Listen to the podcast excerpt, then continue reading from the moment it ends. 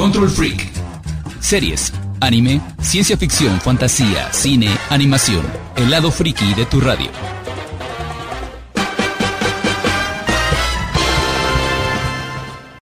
Saludos y muy buenas noches, gente. Bienvenidos a otro programa más de Control Freak. Después de ya un ratito de estar sin hacer nada, bueno, no nada, pero de estar en suspensión inanimada, regresamos con otro programa. Así que vamos a darle. Hoy tenemos. Vamos a hablar un poquito acerca del trailer que ha cautivado a todos los fans. y este, y... ¿Acaso ese trailer se transforma? Hey, hey, con su con su preview de, de este ¿cómo se dice? con su preview de baja calidad grabado grabado grabado sobre el grabado Ajá. pero ya al siguiente día nos dieron nos dieron el el este el, bueno. así que ya tenemos eh, trailer de Spider-Man No Way Home vamos a hablar un poquito de los casos de demandas en específico de la situación de Scarlett Johansson y como siempre tenemos noticias y comentarios y reseñas y terminamos con el top. Así que muchachos, bienvenidos otra vez a Control Freak. Control Freak.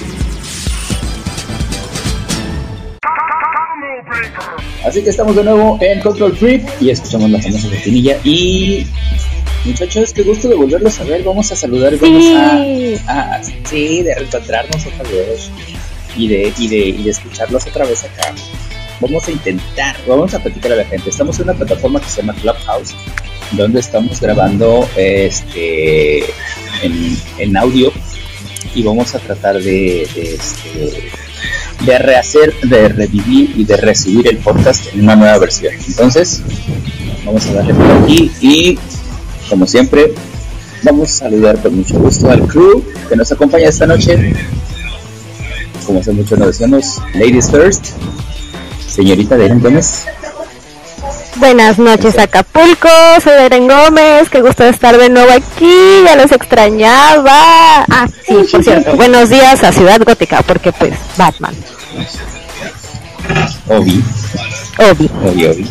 ¿Hay alguna otra razón para saludar a Ciudad Gótica? Solo Batman. Sí, el pilar fundamental de DC Comics. Exactamente. y también nos está acompañando como siempre la opinión certera y y este y amable de Michelle Bello. ¿Qué tal Michelle? ¿Cómo estás? Buenas noches Acapulco, buenos días a Blossington, la ciudad donde vive nuestro querido amigo de 11 años, Doug Marinas. Ah, Doug. sí, bueno, de Nickelodeon. El perro chuletas. Perro chuletas. Sí, de Nickelodeon, ¿no? Sí, sí, sí. Sí, sí. El primer Nicktoon. Que se pasó en creo. Ah, no, a Disney. Mira, aquí a Latinoamérica llegó en un canal argentino que se llamaba SAS. Ajá. Ah, sí. Sí, lo vengo. De hecho llegaron los tres Nicktoons, Aventuras en Pañales, Ujú. Ren y Stimpy. Doug y Ren y Stimpy, nada más que Ren y Stimpy sí te lo pasaban en la noche. Ahí sí. Ahí sí vieron de qué se trataba. sí. No como, no como el Canal 5. Ajá. Es que sabes qué pasó con el Canal 5? Que este durante mucho tiempo ponía caricaturas la que pudiera darle batalla a los Simpson. Desde que se estrenó Los Simpson ponían así como que las de prime time de otros canales, Animaniacs, Dinosaurio, Sí. Algo que le hiciera competencia. sí, Ren. Stimpy, Pero pues nunca lo lograron. Dragon Ball Y, y Bob Esponja sí le pudieron. Bueno, Dragon Ball sí lo agarró en su mero apogeo, Bob Esponja ya todavía cuando ya desde los Simpson pues ya estaban bajando un poquito como que la calidad. Y ya que estamos hablando de animación también y de Nickelodeon y de, y de Bob Esponja, eh, señor, señor Luis, Luis Conceta, también salude por favor. Hola a todos, qué gusto estar aquí de nuevo. Buenas noches a Acapulco. Buenos días a Amity Park, ese pequeño pueblito donde viven nuestros personajes de Danny Phantom. Ok. Ah, cierto. Ok, ¿Tendrá algo que ver con Amityville? Es probable. yo creo que sí. Hay muchas referencias, muchas referencias a películas de terror o cosas góticas o cosas relacionadas. Ya ves, el apellido de Sam es Manson, como Marilyn Manson. Sí. Soy Abdel Morales y para no perder la costumbre también Eh, buenas noches Acapulco, buenos días al planeta Camino, donde se mandan a hacer los clones del Imperio. Y me acordé de ello porque ya llevamos como dos días con lluvia, así que... Y para el camino. Ándale. Sí. Yo pensé que querías hacer un clon tuyo. También. Ay, no, ya tengo dos, no los ¿Ya tienes tengo dos y no los aguanto. ¿En serio? Sí, sí, sí, sí, sí. Bueno, muchachos, vamos a darle paso a las noticias. Control Freak. Pues hace poco, hablando de dinosaurios, se estrenó nuevamente en la plataforma de Disney Plus la serie completa de dinosaurios. No la mamá. Así es, nuevamente vamos a ver al nene consentido. Y eh, y vimos ahí un tweet de el señor Colmenero, el que le da la voz a Earl Sinclair, hablando precisamente de el estreno de, Oh, sí. de esa serie. Esa serie pertenece a Jim Henson, ¿verdad? No, él nada más hizo los las botargas, bueno, los animatrones y las botargas. ¿Y por qué Disney la tiene? Sí. ¿Disney la Es tiene? de Disney, es de Disney. Oh. Es Es de Disney, que- pero sí es del, del Henson Workshop. Ajá, Mm, todo lo que no, esa Del taller. animación Disney lo, lo promovía por Buenavista, su Mm. casa este, distribuidora Cierto, sí. Buenavista. Y sí, o- obviamente to- todo lo que tenga que ver con marionetas en los noventas, ochentas y noventas, pues era cortesía de Jim Henson. Sí. Va en la sección de Disney Plus en la, donde están Muppets, ¿no? Y todo eso, todo lo relacionado. Sí. Muy bien. Sí, yo sí tengo que decir que ya la empecé a, a- del día que se estrenó, ya la empecé otra vez a, a ver. A ver, Y qué buena serie, maldita sea. No, muy buena, no envejecido. buenas- no ha envejecido nada, tiene temas No. todavía muy este comentados hasta el momento muy, muy vigentes. y, y diversos. Así de. Espero que digas lo mismo cuando llegues al final. Mira, el final a mí nunca me hizo este. Ay, tú no lo viste cuando tenía seis años. ¿Sabes qué? Yo siempre pensé, de yo pensé que existía más continuación y este tarde o temprano iban a, vol- a pasar el, el capítulo que le seguía. O sea, yo nunca supe que ese era el final de temporada. En mi mente siempre hubo más capítulos. De verdad, ¿cuántos de nosotros decimos, ah, ese es el primer capítulo? Yo me La empezaba a dar cuenta de eso a los siete años. Yo decía, ok, ayer terminó, volvió a empezar. Ah, bueno, sí, sí, sí, sí, pero este no sabía si ese era el primer, primer, primer capítulo. Sí, para como nos tenía acostumbrado la, la televisión, La televisión. nacional, Sí. sí era de que podía empezar Ahora sí en que- el capítulo 15 y, y de ahí como Con, caiga. con las caricaturas japonesas no hay problema, ¿verdad? Porque es un desarrollo continuo. Pero para los eh, las caricaturas norteamericanas que son autoconclusivas, sí era muy complicado saber cuál era realmente el primer capítulo que se transmitía. el, el número de capítulos, sí. Yo siento que para algunos de nosotros hasta hace algunos años hemos visto eso de, de Season 1, Chapter 2, o sea, Ujú. pues, porque antes era lo que te piden, era lo que veías. Sí, No, no, no, como que no había mucha mucha secuencia. No digo, es que yo vi ese No capítulo estamos final una sola vez en mi vida y creí que era producto de mi imaginación. Hasta que pasaron años, lo vi otra vez y dije, esto existe.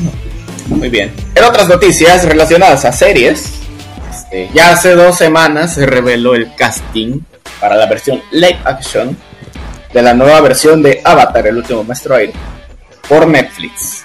Bueno, en lo personal el casting se ve aceptable porque pues los niños están a su edad, los personajes. La mayoría tienen como que descendencia asiática, ojos rasgados y así. y mira que, que decir que los niños, que el casting del Netflix es ate- aceptable y tienen la misma edad que los personajes, es decir mucho, ¿eh? Porque en Netflix Ya vemos adolescentes de triunfo. 25 años. Ajá. Tienen ejemplo. 12 años y miden unos 70. güey. Exacto. Sí, he visto que Netflix saca series de niños y dice, tiene 12 y el actor está de 18. O más grandes. No, parecen, aunque, aunque estén, este, realmente tengan una edad cercana, como son pues modelos, por lo regular son altos y este tienen eh, eh, buena musculatura, entonces sí se ven muy diferentes a un, eh, como se vería una persona de, de esa edad Vamos a, vamos a seguirle dando el beneficio de la duda. Yo creo que después de haber visto este Last Airbender y lo que trataron de hacer con, con esa película de Shyamalan, este van a tener especial cuidado en ese tipo de cosas, como lo de las los estereotipos, las razas y, que se ajusten las edades, porque es algo que tenemos muy fresco de, algo que se criticó mucho justo en esa película. Entonces creo que ahí sí le van a echar el ojo. Y si te soy sincero, a mí realmente eso no me molestó, pero pues la trama nomás no avanza. no, sí, sí, sí. Es más que nada el corte, la edición, lo que la película hace que no, no pues no avance.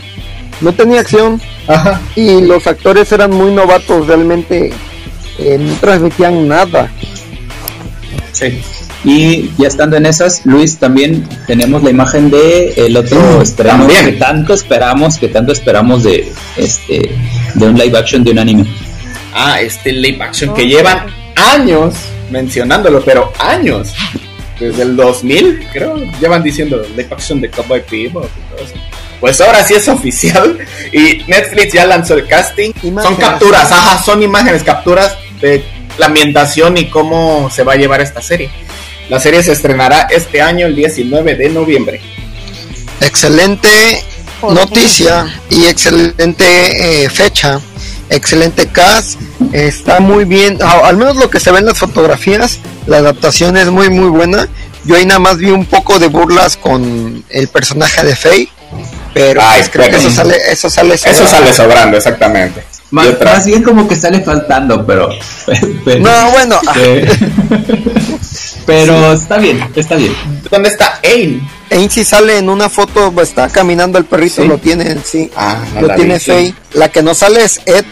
Ed, pero que realmente Ed, a mí no me, no me, este, si no la ponen no me molestaría, ¿eh? ¿eh? Ed era como el alivio cómico ahí, este. No, sí, pero pues aparece desde el inicio, me refiero, desde los primeros cinco capítulos.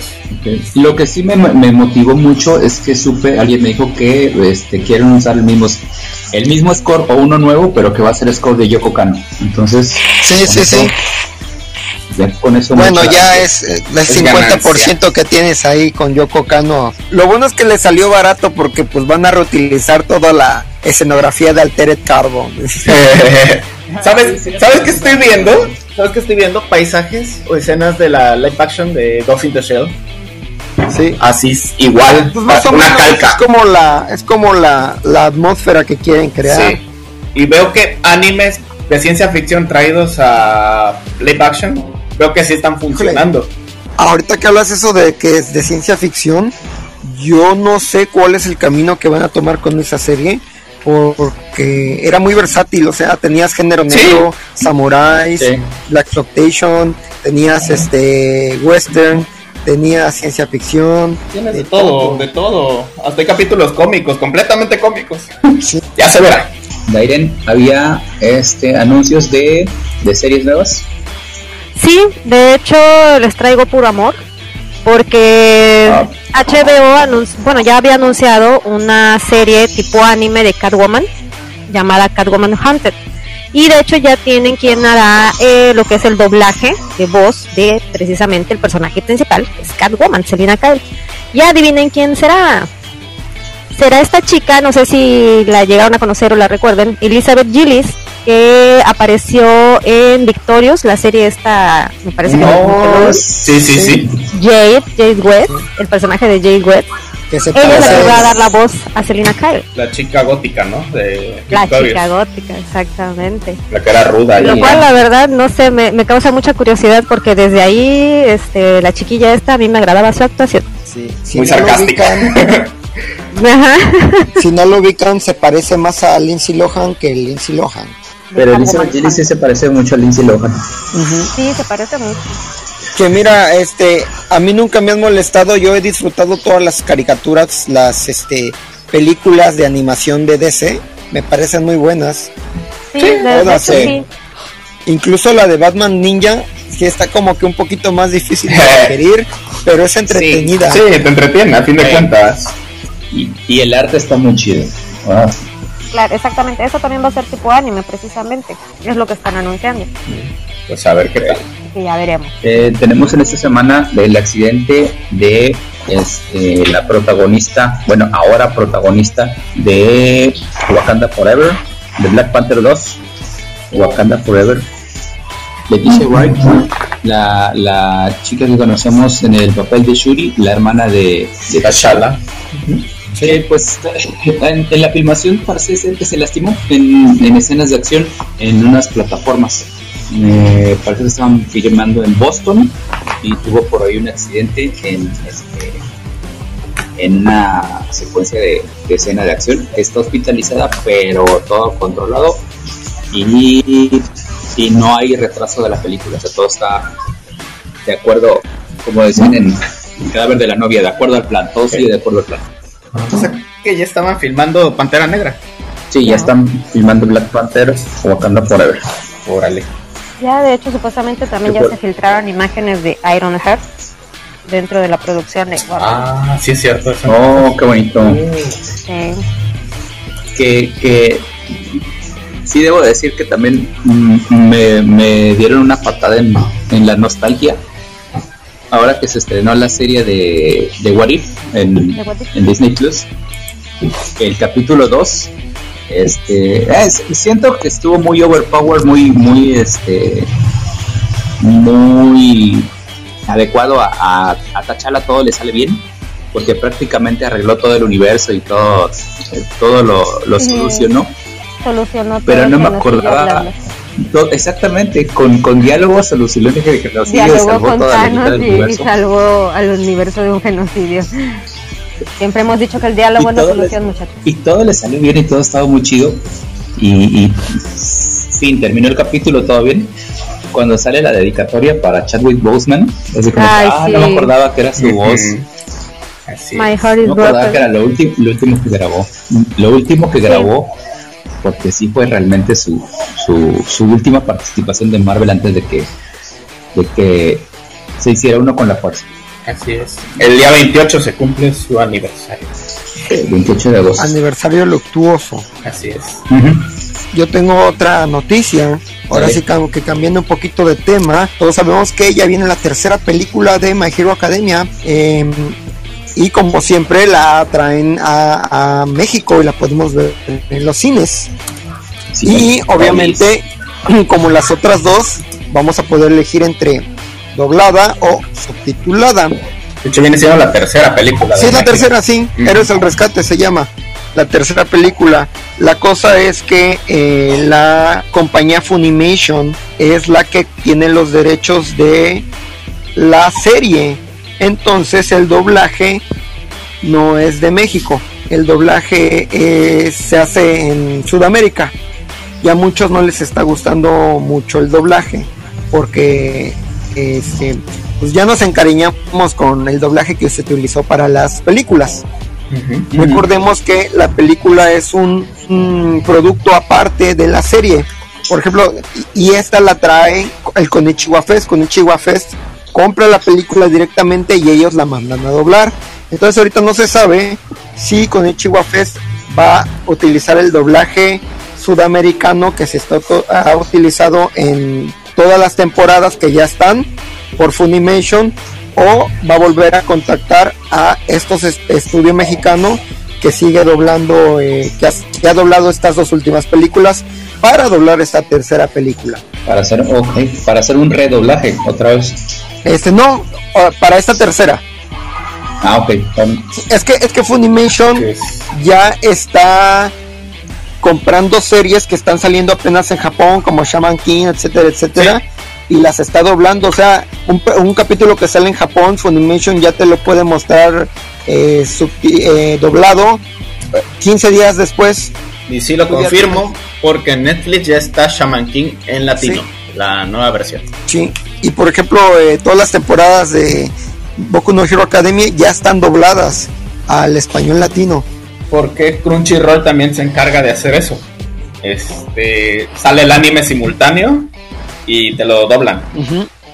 Sí, y eso es de verdad un paso muy, muy, muy grande en cuanto a, a distribución de anime se refiere, porque me parece que Tailandia o Indonesia es el que tiene el récord de doblaje de anime con One Piece Me parece que a los tres días que sale en Japón ya lo está, ya lo puedes ver en la televisión simultánea. Sí, en doblado. En doblado ya. O sea, van a la par con casi, casi sí. Wow, Bueno, muchachos, yo les tengo una nota más acerca de cuestiones de Marvel. Nada más para avisarles, porque estábamos todos con el pendiente de, que este un actor de los Eternals eh, que estaba en un bar de Irlanda, pues, pues me lo asaltaron al chavo y le partieron su carita. Que es este Barry Kogan.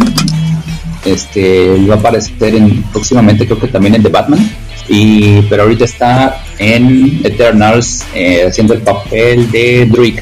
Y pues si tuvo un incidente por ahí, porque pues, Irlanda y porque bares, porque creo que también es irlandés él, entonces ya saben cómo, cómo se dan las las situaciones allá. Entonces, que también estamos comentando, ¿verdad? Que podría ser una de esas, de esas noticias que llaman la atención justo antes de que llegue la producción. Y hay que recordar que Eternals ya va a salir este los primeros días de noviembre de este año. Entonces hay que hay que llamar un poquito al hacer un poquito de ruido. Ruido, ruido, ruido. Puede ser o puede ser que no. Pero sí coincide mucho. que hablando de ruido, acaba de salir también su tráiler final eh, y está, está bastante bien, está mejor explicado, me gustó. Me gustó también a mí. Me, gustó porque este casi, casi, casi rompiendo la cuarta pared desde y si son tan chidos, ¿por qué no participaron en el game y por qué no salvaron de Thanos?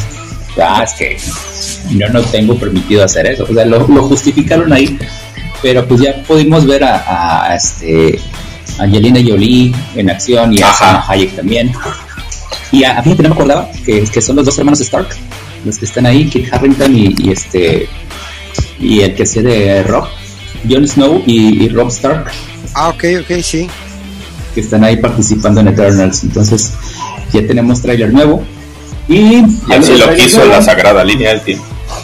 así lo quiso la, sagrada línea del tiempo. Y hablando de trailers, Aquí es donde nos íbamos a hacer una pausa, pero me estoy acordando que estamos en podcast, así que no vamos a hacer pausa. Que regresamos para comentar este, impresiones acerca del trailer de Spider-Man No Way Home. Pero antes de eso tenemos una efeméride. Luis, ¿me explicas otra vez cómo estaba lo del día del festejo? Dos celebraciones en este en esta semana. Sí, el día jueves 26 Star Trek celebró su episodio número 800 de toda la franquicia, gracias a la nueva serie animada en emisión, Star Trek Lower Decks, que se transmite en Paramount Plus. En total, desde la primera serie hasta la que va ahorita, el día 27 de agosto, se celebra el día del cosplay. De hecho, para los que no saben, estoy hablando con cosplay puesto, ¿eh? pero como no hay cámara, sí, dato interesante exactamente. ¿Por qué surge el día del cosplay? Muy bien. Rápidamente, rápidamente. No existe como tal una celebración oficial del Día del Cosplay, pero tiene su explicación. Al igual que el Día del Orgullo Friki o el Día del Gamer, esta celebración surge a través de una persona o institución.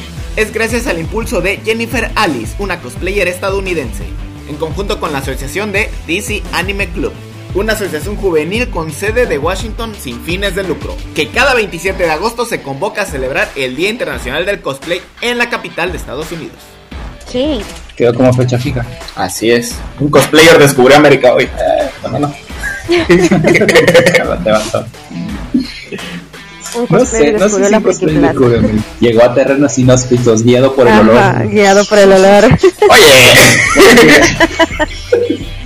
y desde ahí se fundó el día del cosplay. Y dijo, hagamos un concurso este día. Oh, claro. Y se hizo. Sobrevivió una horda de, de Para hacer una pasarela de cosplay. Ándale. Fue atacado por una horda de furros, furros salvajes. Así es por eso que este día existe. De hecho, el día es nuevo porque hace como unos años comenzó a celebrarse, comenzó a tener ruido. Me parece perfecto. Y yo recuerdo que el primer programa que hicimos de Control Freak en 2017 hablamos un poquito de eso. No de un día, pero sí hablamos de cosplay. Entonces, porque coincidió que estábamos, estábamos cosplayers en la cabina. Entonces, veníamos regresando de CNC aparte. pues bueno. Felicidades cosplayers que estamos aquí en el programa. Omerito Minasan. Hagamos una pausa ficticia. Pausa. Pausa. Y regresamos. Ponle pausa. En un momento regresamos. Hola, soy Abdel Morales y tengo un problema. Me se completa la canción de los países de los hermanos Warner. Hola, mi nombre es Luis Zaragoza y me disfrazo de personajes de caricatura. Yo soy Michel Bello y me sé los nombres de los 150 Pokémon. Son 151. 150. Control Freak, todos los jueves en punto de las 21 horas, a través de las frecuencias de RTG más radio. Control Freak, ya regresamos. ¿Ya qué? ¿Ya me mataron? Muchachos, regresamos con el tema principal de esta ocasión, que es hablar acerca del el tráiler de Spider-Man No Way Home. ¿Quién empieza con el Phantom? Pues sí, se estrenó el ya el tan esperado, porque sí, ya era como muy esperado. Había mucho hermetismo alrededor, mucho secretismo por parte de Sony de no, de no lanzar el tráiler. Y por fin lo vimos, lo tuvimos, algunos lo gozaron, otros se les voló la cabeza, otros no tanto. El chiste es que el fandom quedó muy, este, bueno, yo creo que la mitad del fandom quedó muy complacido y la otra mitad quizá no tanto. Pero sí hay muchos, hay, hubo muchos detalles muy interesantes, este, sobre todo para los fans, porque recordemos que el fandom de Spider-Man sí es un fandom muy, muy intenso. Este, sí, bastante intenso, la verdad. Y la verdad sí, ah, hubo varios detalles muy muy interesantes, al menos a mí me parecieron muy interesantes. Este ver o dejar así como que la carta abierta al probable multiverso que muchos fans están esperando, deseando, soñando, añorando poderlo ver, exigiendo exactamente como si las productoras trabajaran para ellos exclusivamente. Este, pero bueno, digo, es padre porque al final de cuentas es pues es el gusto y a lo mejor hasta el sueño de, pues ya de, un fan que abarca muchas edades, ¿eh? porque no solamente es gente adulta, o sea, ya tenemos desde niños, adolescentes, jóvenes y adultos que son fan de Spider-Man. Entonces ver por ahí este guiños de pues probablemente el Duende Verde, ver este al Doctor Octopus, ¿no? Este rejuvenecido con un facial muy bien hecho, por cierto. Este, quiero que me pase los datos de su mascarilla. ¿Cómo le llaman? Desviejificadora de Marvel. Exactamente. Entonces, este, pues sí, fue, la verdad sí, creo que sí fue, es, es un buen trailer. Eh, deja muchas, a lo mejor, expectativas en mucha gente, pero pues como todo, hay que esperar a ver la película, ¿no?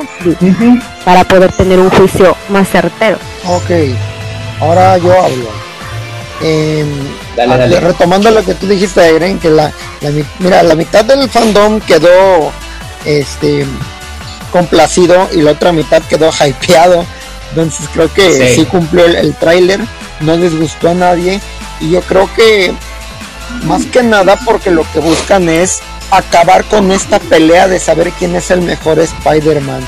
Creo que eh, ayudaría mucho a unir a todos esos fans que, empezaron con Toby Maguire y, y no les gusta mucho Tom Holland como Spider-Man. Y también darle el lugar que merece a Andrew Garfield, igual como fans del MSU a muchos no les pareció, pero los fans de los cómics, incluso los dibujantes, muchos opinan que es el más acercado a, a lo que realmente es el hombre araña, tanto físicamente. más, que. Ah, de Andrew Garfield, ¿estás hablando? Andrew Garfield, sí. Ah, sí, claro, sí, es el más acercado físicamente. Sí.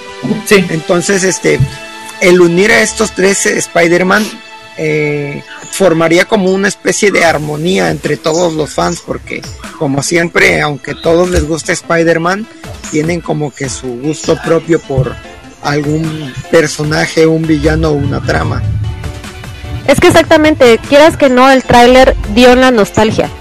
O sea, la neta, dio la nostalgia a mucha gente incluida, o sea, a mí me dio una nostalgia porque, no manches, yo fui, pues ahora sí que, eh, bueno, de entrada a mí me encanta Spider-Man mm, desde que leo sus cómics hasta las, todas las películas que yo he visto sí me han agradado porque siempre he visto un Spider-Man diferente y a lo mejor situado, es como con las películas de Batman, Batman diferentes, eh, en épocas de los cómics diferentes y situados, pues sí, lo más eh, allegado posible. Entonces, este tráiler de Spider-Man dio en la nostalgia o sea, en la nostalgia de Tobey Maguire, en la nostalgia de Andrew Garfield y pues obviamente en el hype de Tom Holland.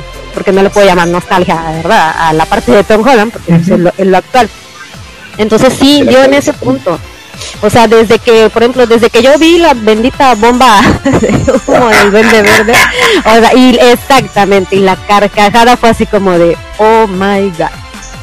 Y a mí me causó shock porque yo lo relacioné con el infame, eh, la última infame película de Star Wars, donde precisamente hacen algo parecido con el emperador. Ah, ah sí. Así de, soy misterio. Sí. Todas las voces que escuchas en mi cabeza son las mismas. Entonces, este, eh, es un recurso bastante sencillo. Yo espero que lo sepan aprovechar porque eh, los personajes prometen. Los villanos de Spider-Man para mí son los mejor desarrollados de, de todo el. Bueno, y Loki, Loki por carisma, pero eh, yo, no, yo pero la en cuanto a desarrollo son mejor los de Spider-Man. Sí, en Sí, tanto, no, los de Spider-Man. tanto Digo, en tira cómica como en las animaciones que han sacado. Los de no, Spider-Man son muy buenos. y en, y en las en las películas eh, en todas ¿eh? incluso el Venom poquito que salió eh, sí funciona pero yo siento que Puedo haber sido mejor. sí era demasiado villano el hombre de arena y eso fue orden de la productora que metiera más villanos más personajes y todo eso realmente Venom no iba a salir si se iba a tratar exclusivamente contra el hombre de arena Sí, por eso, la- sí. por eso está pesada la película 3 por tanto contenido. que incluso la cuarta, si la idea era de meter a los seis siniestros, eh, ahí te das cuenta también de toda la codicia que tenían los productores de mientras más personajes tenemos, más mercancía podemos vender. Más juguetes. Exactamente. Bueno, tú sabes que todo hecho- siempre ha sido, en eh, ahora sí que mercan, me- para vender más mercancía. Marketing, O sea, sí. Siempre ha sido así, marketing, perdón, esa es la palabra que estaba buscando. Así Pero es. pues bueno, este tráiler la verdad sí nos dejó también muchas, este, o a, bueno, a mucha gente le dejó también muchas interrogantes, muchas pistas, este, ya pues digamos, ya hay muchas hipótesis, porque ya no les voy a llamar teorías, hay muchas hipótesis alrededor de las redes, este, desde lo, así que los detalles que se vieron con Doctor Strange, de por qué alguien tan tan, no sé, tan serio, tan centrado, si se puede decir, un personaje muy bien desarrollado porque puede llegar a cometer un error como este, o al menos lo que presentaron en el tráiler. Y ya lo están Este- hilando con Mephisto. Sí, ya muchos lo están, exactamente, este, obviamente la ventana, ¿no? De, decir, Ujú. ok, entonces sí van, van a presentar a los seis siniestros, híjole, ¿qué, qué, qué va a pasar, no? O sea, ¿cómo vas a desarrollar una película con seis villanos? ok, entonces de sí, hecho, es- eso es de, es- de lo que iba es de lo que iba a hablar de lo que quería hablar ahorita de, de cositas que no me gustaron no es que no me gustaran sino que me causaron un poco de ruido y la primera es esa el este el me queda el sentimiento de o, o- o un poquito el miedo de lo que pasó con la trilogía de Sam Raimi que era de una muy buena primera película una excelente segunda película y una muy mala tercera- tercera. En la tercera cayó y parte de la de por lo que cayó es porque llenaste, llenaste, llenaste de villanos y no se lucieron. Entonces me quedé pensando es que esta sería la tercera película de Tom Holland y es la tercera donde también vas a meter muchos villanos Sí. y, y me queda como que el, el- el recuerdo de Vietnam. Porque para los Igual- productores, pues esa es la fórmula, ¿no? Un super mega Sí. final con todo lo que puedas meter para que el público salga viendo estrellitas. No, y además también tomemos en cuenta que ya ahorita todo se está hilando, este, o sea, es- un conjunto de todo, o sea, dentro del MCU. Sí. Entonces ya ahorita Sí, sí, sí. a ellos ya no les importa llenar, de- digo, ya lo hicieron con Infinity War, ya lo hicieron con Endgame. Así O es. sea, ya no les importa llenar la pantalla de personajes porque saben que de todos modos les va a funcionar porque lo van a hilar a la otra película o a otras tres películas. Sí, eh, ahora sí que le duele a quien le duele, la, la comparación es correcta. Al igual que Rápido y Furioso ya creó su propio universo en donde. El carro puede hacer absolutamente todo, o puedes hacer absolutamente universo, todo encima de la física. Sí, Exactamente. el, el No universo valoras a la familia. el uni- universo cinematográfico Marvel eh, ya creó sus propias reglas en donde todo puede pasar. Exactamente. y el, y, el fan ya está enterado de eso. Incluso está esperando a que suceda algo inesperado como siempre. Ciertamente. Y la otra, la otra que no me gustó precisamente fue el cambio de Doctor Strange, porque sí, alguien me decía que, que, que estaba retomando, que estaba relajando. Yo, por la, la, secuencia de las películas, en la película inicial de Doctor Strange tienes a, a, a Stephen Strange soberbio y que, y que le gusta jugar con sus reglas y se supone que al final aprende y cambia. Y después cuando sale con en Thor, en Ragnarok, se toma ya más serio el papel de te voy a ayudar porque soy el el, el único que puede hacerlo protector. Pero, pero, ya toma el rol de protector de la tierra. Y en Infinity War y en Game ya lo ves como como ráscate con tus uñas porque mi oficio mi, mi misión es cuidar la piedra y no me voy a mover de aquí. Está demasiado demasiado responsable. Sí. Como para que ahorita caiga y digan eh vamos a jugar a ver qué sale saca el caldero. Peter Parker, ¿no? saca el caldero mágico échale fórmula. Eso también tiene que ver con los escritores y no nada más en el cine, en los cómics también se ve un poco de eso y deforma el personaje a, a beneficio de su historia. Sí, de hecho lo, primero que pensé fue eso, cambio de director, cambio de personalidad, pero después te da más juego a este a pensar en otras cosas como por ejemplo a pensar en Strange como un posible villano a pensar en, en el What que, que, viene donde va a haber varios, varios Strange. Anda. Lo que pasa es que precisamente, o sea... Precisamente eso es como que trampa del tráiler, ¿no?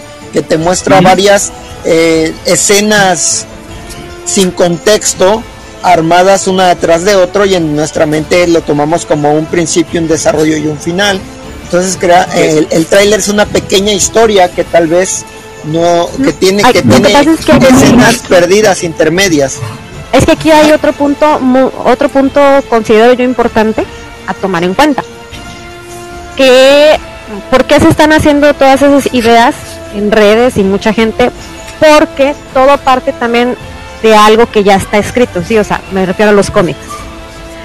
Spider-Man ya tiene una historia en cómics desde hace desde el 1962 no entonces todo lo que se puede ver en un tráiler, como tú dices Michelle, que son eh, escenas fuera de contexto, la gente que conoce de los cómics a veces lo trae para acá, de este lado. No debería del, ah, no debería del 100%, porque ya son universos completamente diferentes. Pero sí es así como de, por ejemplo, que, que Strange, Strange efectivamente sea el villano. ¿Por qué? porque ya ahorita hace rato lo dijeron ustedes, ya están diciendo otra vez Mephisto, Mephisto. Ándale. ¿Por qué? Porque efectivamente hay una parte en los cómics donde suceden cosas como las que se presentaron en el trailer. Por eso es que causa revuelo, porque la gente luego empieza a mezclar, jala cosas de aquí y jala cosas de allá y, y la gente o los fans a veces hacemos nuestra propia película. En la cosas en las que el estudio se está basando, ¿no? Agarrando ideas, sí. Exactamente. Y, lo, ha pasado no nada más con Spider-Man, ¿eh? O sea, ha pasado desde que se inició el MCU. Con todo. Y aquí voy otro ejemplo claro de que las películas de Marvel, en los trailers siempre te ponen escenas que te quedas de ¿por qué está pasando esto? Si la película es esto. Por ejemplo, pongo el ejemplo de Avengers 1 del 2012, que está Thor y Capitán América y Iron Man peleando en el, en el bosque. Y tú dices, ¿por qué están peleando? ¿Se tienen que unir? Bueno, ya la película ves el contexto y dices, ah, porque estaba pasando esto, por aquello. Y bueno, aquí la película tiene ese gancho, la Spider-Man igual, estás viendo a Strange, creo que luchando con Peter en una escena en el tren. Y dices, bueno, ¿por qué está peleando? Y bueno... No sabemos si está luchando con Peter. También esa es otra, no sabemos si está luchando con Peter, pero bueno, así son las escenas, pues es, es un tráiler a fin de cuentas, eso es lo que se tiene que, que lograr y logró su expectativa lo logró. Yo creo que llega a ser tanto que incluso la misma, la misma productora cuenta con ello y lo hace a propósito. sí. incluso el, el, chiste, el chiste de, de Es Mephisto ya lo hace incluso a propósito. Y, estoy casi seguro de que a propósito hicieron ese cartel donde sale este Peter con donde sale con unos cuernitos, ¿no? Ajá. Sí. Y de hecho ahí dice Diablo, Diablo eh, disfrazado. Ajá. Ah, y precisamente como viene viene también parte de lo de, bueno, viene el capítulo me parece de What If de Doctor Strange, donde es la parte, o, es la, sí, la parte mala, por así decirlo, una contraparte, eh, de, que se llama Strange Supreme. Entonces ya mucha gente precisamente por eso está hilando lo que puede pasar en la película de Spider-Man con lo que se viene o con lo que a lo mejor van a mostrar también en What If. También. Entonces te digo, sí, o sea, hay mucha, hay mucha expectativa, demasiada diría yo, para un tráiler de cuánto duró, ni siquiera me acuerdo. 2,50. bueno, casi tres minutos. Casi tres. O sea, imagínate, tres minutos están haciendo casi casi explotar las redes con hipótesis, con ideas, cuando en realidad no sabemos qué vamos a ver en la película ni Así es. Y chance y todo, o sea, yo tengo tanto miedo y yo tengo tanto miedo de que me apliquen con, el multiverso lo mismo de Quicksilver en Wanda. Fíjate que eso sí me gustó, ¿eh? tengo tanto miedo de eso.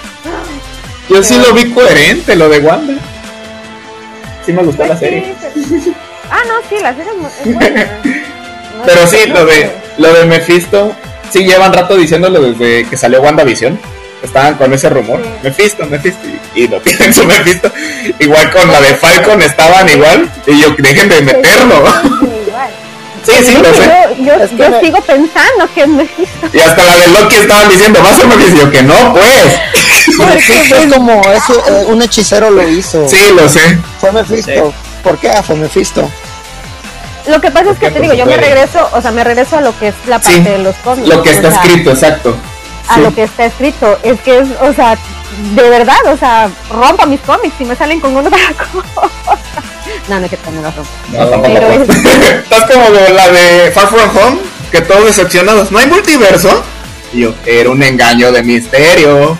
Exactamente. Y todos enojados. Pero es que misterio. Es que, ¿cómo decirlo? Muchos no sabían o no conocían a Misterio. No, no vieron la serie animada, no lo sé. Y decían, ¿por qué nos engañan así? Yo, es que así es misterio. Misterio es una mentira en, vida, ¿eh? sí. lo mismo pasa con esto. Que al final, que al final no tanto, ¿eh? Porque al final de cuentas siempre sí va a haber una especie de multiverso. es que y, están diciendo que Alfred Molina es un trabajador de Tony Stark. Bueno. pero bueno. Sí. Yo, yo lo, que recomiendo o lo que les sugiero es que este parte de la de la magia o de la, de la ventaja de Marvel es que nos tiene hablando de, sus productos cuando todavía no están. Pero este es, parte del juego. Hablar de teorías, ver qué pasaría, hacer nuestros propios sí. pero la cuestión está tener la expectativa, mm, no sé si puedo decir la correcta, pero, pero aún así disfrutar el este el producto cuando salga. Es una buena quiniela jugar así. Sí. Y, es divertido, Es divertido, exacto. Y mucha banda se molesta en las redes. Dejen de estar especulando. Y yo, cálmense. así es la, así es el fandom, déjenlo. No, y aparte, o sea, digo, porque una cosa es que digas, ok, veo, vi el tráiler, vi varias cosas que me hacen pensar en esto, y otra también ya caer en el juego de estar peleando y alegando porque tú a fuerza quieres lo que la película de tu cabeza está haciendo. Exacto.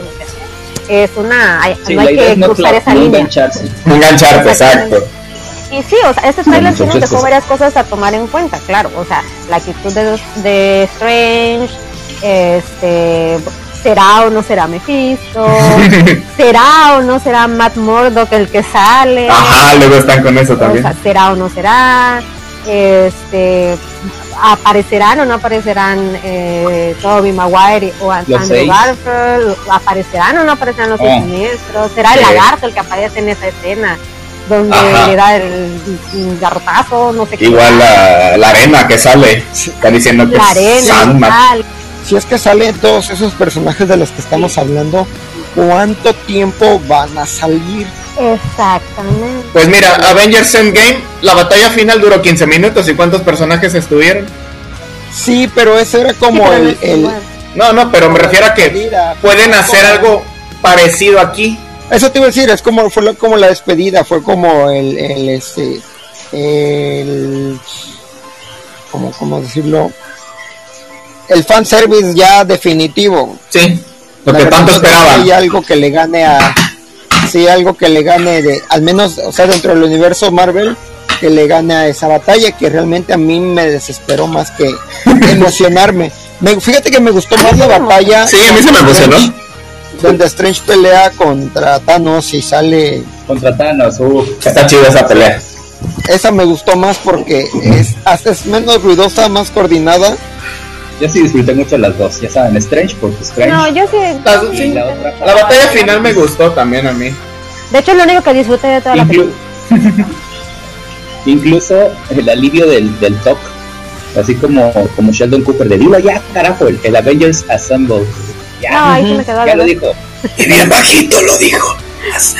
Pero lo dijo. sí, pues lo dijo. Y te aseguro que eso lo grabó unas seis veces con diferente intención y, y decidieron este, escoger ese.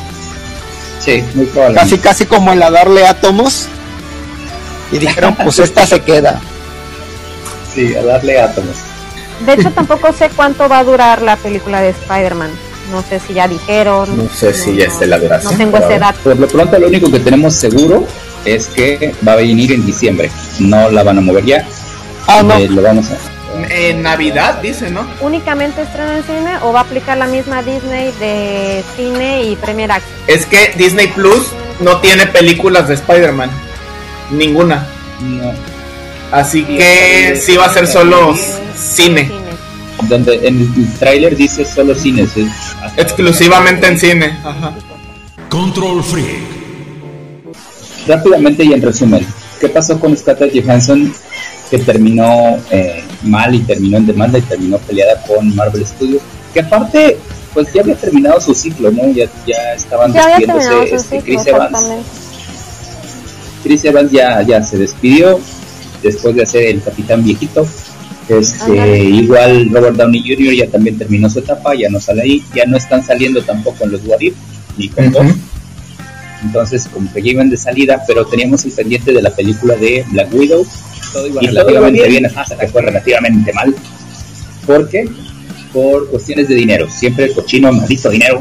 En el sentido de que eh, una parte del contrato dejó un poco de menos ganancias relativamente para este Scarlett Johansson en cuestión de la distribución de la película que iba a ser en cines y se hizo en cines y al mismo tiempo en plataforma En sí, y en eso hizo Disney que, la audiencia en Disney Premier y eso hizo que se diversificara y aparte creo que no le estaban dando este bonos o, o- o ganancias a Scarlett de lo de la plataforma, ¿no? Porque su contrato decía solo ganancias de, de cine. Sí, el contrato de que ella tenía, sí, efectivamente, el contrato que ella tenía con, con Marvel por esta película era únicamente ganancias de taquilla.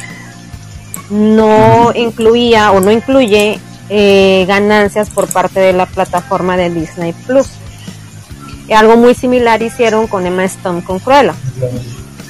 Entonces aquí este es lo que hizo Scarlett, pues demandar a Disney porque, o sea, una cláusula al parecer del contrato que tenía eh, Scarlett con, con esta, con Marvel, era que Marvel le había ofrecido para hacer esa película, porque creo que, de hecho creo que ella no, que no tenía planes de hacer su película en solitario, por eso es que la película llegó tan tarde. Las cláusulas de ese contrato era que iba a tener un, ex, un estreno exclusivo en cines de donde ella iba a obtener las ganancias de taquilla.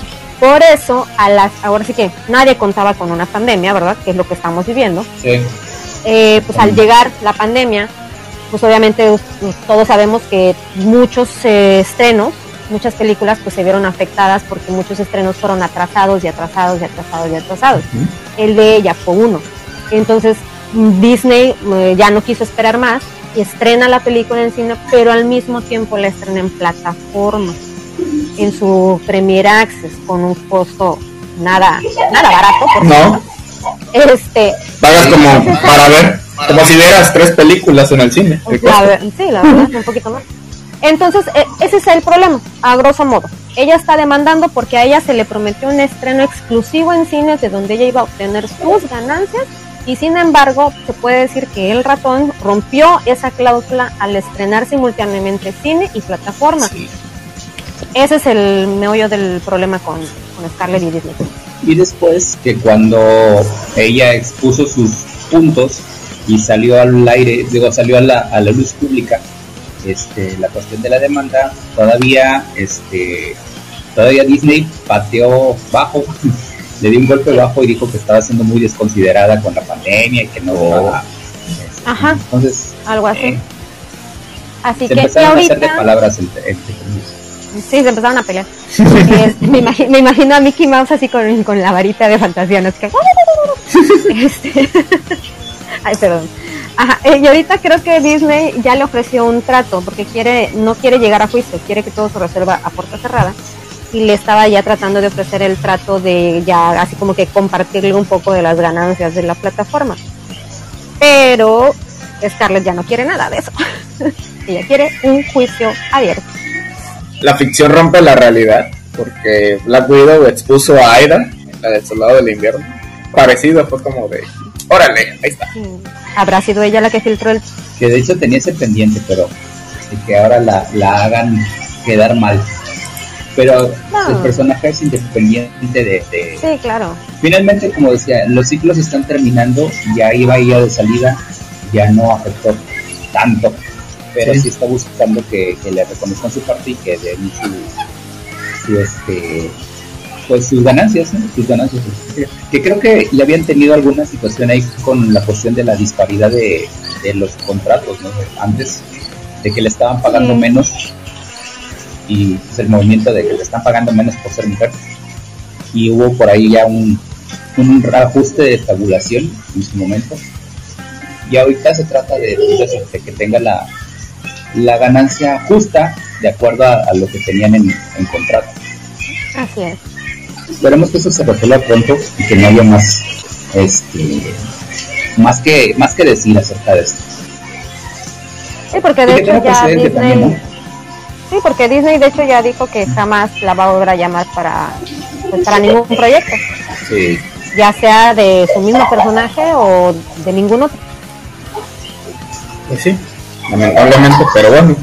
Ya creo le está llamando DC, creo, o algo así supe. Sí, anda Ah, el dicen. rumor, anda el Ajá, anda el rumor, de que DC le está ofreciendo el personaje de Poison Ivy, Ajá. pero pues en realidad todo es rumor hasta ahorita. Pero bueno, esperemos que esta situación, este incidente con Disney, haga que las cosas, ¿cómo se dicen? Mejoren un poco en la industria. Porque pues no se vale, ¿no? Que estén pasando este tipo de sucesos. Porque incluso con Warner creo que también ha pasado. Lo de- Bueno, esas son otras Es cosas, mira, pero por ejemplo lo de Johnny Depp y todo eso. Bueno, pero eso es, eso Ahí es otro tipo de Pues, problema. bueno, sí, otro tipo de problema, pero por ejemplo que los actores salen afectados. Mm, Es que ahorita con esto de Scarlett, pues en realidad, efectivamente, o sea, creo que al ver la situación de la pandemia, pudieron haber eh, hecho ciertos cambios en el contrato. Pues sí. Digo, o sea, era necesario re- estrenar, una renegociación. obviamente, exactamente. Era sí era necesario estrenarla, obviamente, pues claro que era necesario estrenarla. Pero digo, ok, yo también estoy consciente de pandemia, bueno, te, te modifico el contrato y pues ya, o sea, te doy ganancias de la plataforma también. digo. Siendo una empresa con tantos millones de pesos. Así es. ¿Qué te digo, no? Sí siento que fue pues, directamente los abogados de, de, de Disney diciendo, bueno, es que este no está en el contrato y por ahí nos podemos sacar una lana más, porque finalmente por eso es Disney. Es como si te dijera, ¿cuánto cuesta la pizza? No, pues 100 pesos. Ah, ok. Y te cobran 125. ¿Y eso por qué? Ah, que no te estoy cobrando la caja, la caja cuesta 25 pesos. Está el contrato, pero está dentro de la lógica que la caja incluye la pizza. ¿no? Entonces, creo que Scarlett pensó en que, ok, si van a hacer ese estreno, pues tiene lógica que me den una parte. Y los abogados de Disney dijeron, no, pues no quedamos.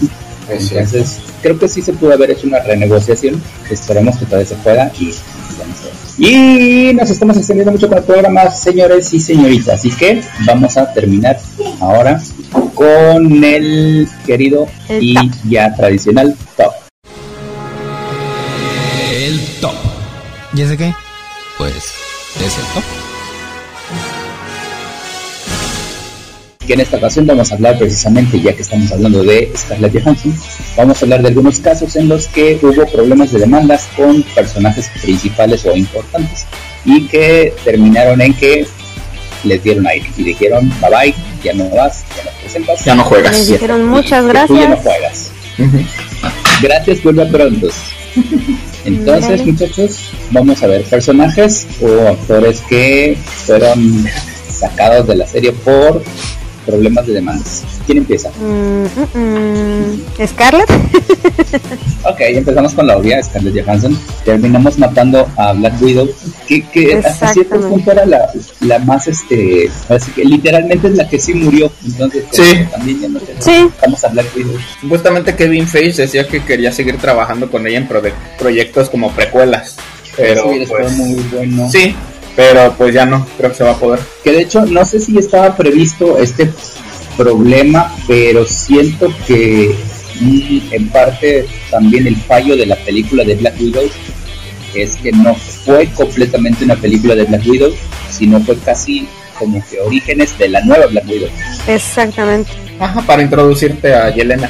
Sí, pero siento que tenía que hacerle más, más peso y más este Bueno, en parte, más peso a, a- a- a la Black Widow original. pues sí, en parte sí lo tuvo, digo, mostró su pasado de alguna manera. Muy bien. Entonces recuerden muchachos, otro personaje que haya salido por demandas Yo tengo uno, tengo uno. El, el papá de Martin McFly. Crispin Glover. Crispin. Glover.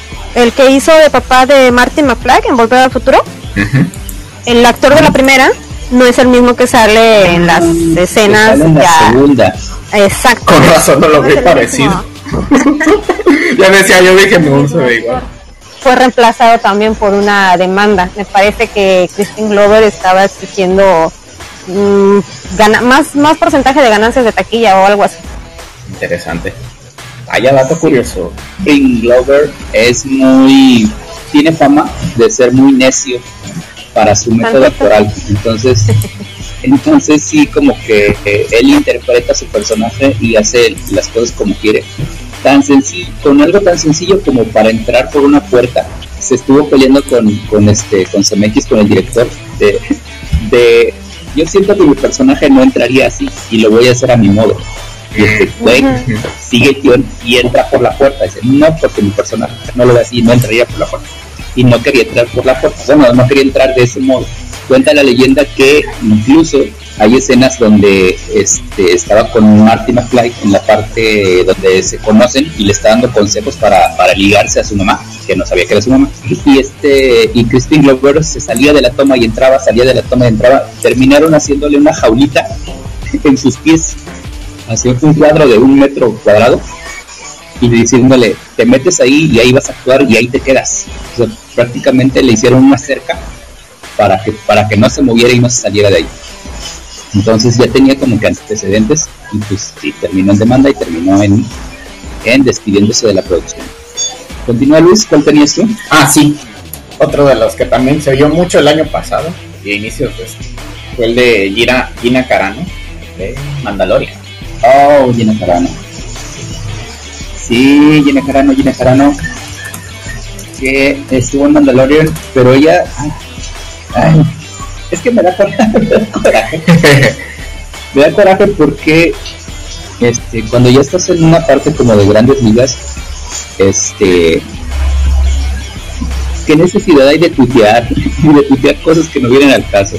Ella tuvo problemas por este por unos tweets acerca de, de decir cosas inapropiadas eh, acerca de ya había ya había hecho como que eso antes y le estaban echando el ojo pero no se aguantó entonces creo que hubo por ahí una, una noticia algo sensible y ella tuiteó este desestimando la noticia como diciendo "Ah, eso no pasó como las personas que niegan el holocausto y cosas así entonces este finalmente la, la funaron y terminó Sí. saliendo de la producción. Dios, sí, qué feo. Pero, pues, bueno, yo estoy recordando muchos casos de este de la serie de mm, Grey's Anatomy. No, sí.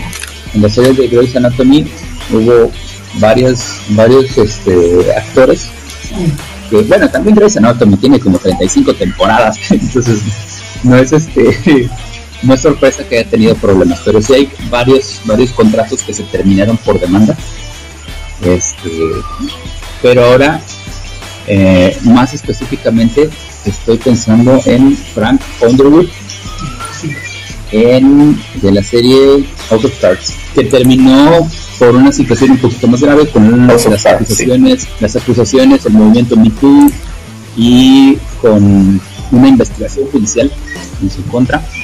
Y mientras era así o no, este, Netflix decidió darle mate a su personaje.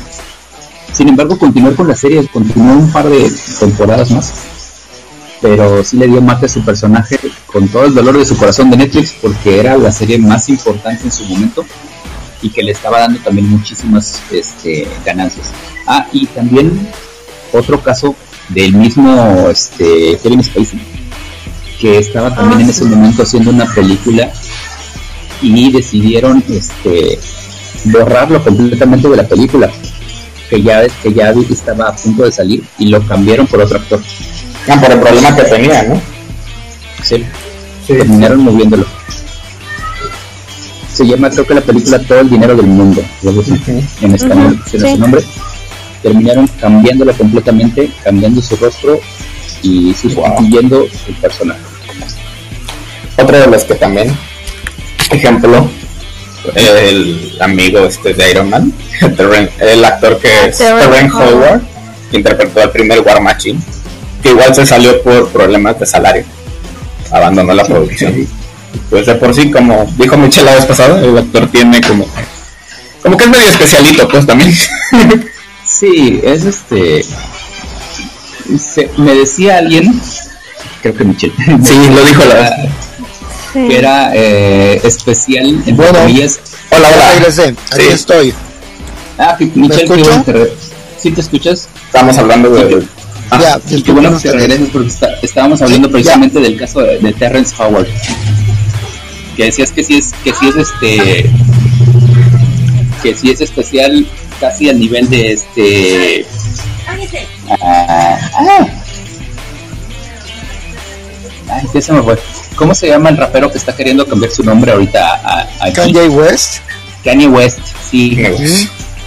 Más o menos. su propia religión y postularse para presidente de, de, Estados Unidos y ese tipo de cosas. Que recordemos que Terrence Howard fue el primer este War Machine. El primer War Machine, que realmente no fue, no fue War Machine, ah, era este, Rhodes, James Rhodes. James Rhodes, que incluso nada más nos dio el guiño de cuando se le queda viendo la armadura y dice, se le queda viendo. Tal vez, para la, siguiente, para la siguiente, la próxima vez. Fíjate, ese fue el primer, este, wow, que viene al cine. Porque yo fui a ver la de Iron Man 1 en el cine. Y cuando hace ese guiño, la gente hizo, ¡Oh! así como de, como que entendió la referencia. Y dije, oh, qué chido. Y eso que apenas venía iniciando, ¿eh? Todo esto. Creo que con esto terminamos la lista, muchachos. Con esto tenemos el top. Y con esto terminamos también el programa. Porque ya no estamos haciendo muy de tiempo. Recuerden que tenemos que acostumbrarnos a este nuevo formato. Esperamos que nos sigan en la plataforma de Clubhouse, también en la página de Control Freak acá en Facebook y en las diferentes redes sociales que tenemos por ahí, que vamos a tratar de resucitarlas en esta temporada. Así es, así será. Vamos a probar con este formato de podcast y los esperamos para la siguiente emisión. Muchachos, ¿alguna palabra final? Nos vamos directos. Tuvimos esta situación de, pandemia y de esas cosas y de repente daban muchas ganas de volver a hacer el programa porque pues, tuvieron que suspender por cuestiones de, de de instrucciones, de indicaciones de, gobierno, ¿no? Entonces, de repente alguien me decía que por qué no hacía el programa de otra manera. Y de neta les digo, es que tengo que hacerlo con ellos, porque, bueno, con ustedes, porque no me imagino con Propio de otra forma. Entonces, este, podría hacer otros programas, a lo mejor muchos, pero con Propio nada más lo podría hacer con ustedes. Entonces, sí, los extraña mucho y me da gusto otra vez que estén Oh, qué bonito. Gracias. Bueno muchachos, esto fue Freak y nosotros fuimos Dairen Gómez, Richel Bello y Luis Zaragoza. Y yo soy Abdel Morales. Nos vemos para la siguiente. Alias Mephisto. yo soy Mephisto. Yo me descubran, soy Mephisto. Hay un Mephisto entre nosotros, yo lo sé. Oh, rayos. Y adiós. Vamos. Nos vemos. Bueno, adiós.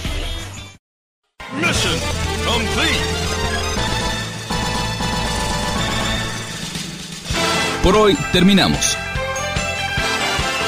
Los esperamos en la siguiente emisión para una nueva dosis.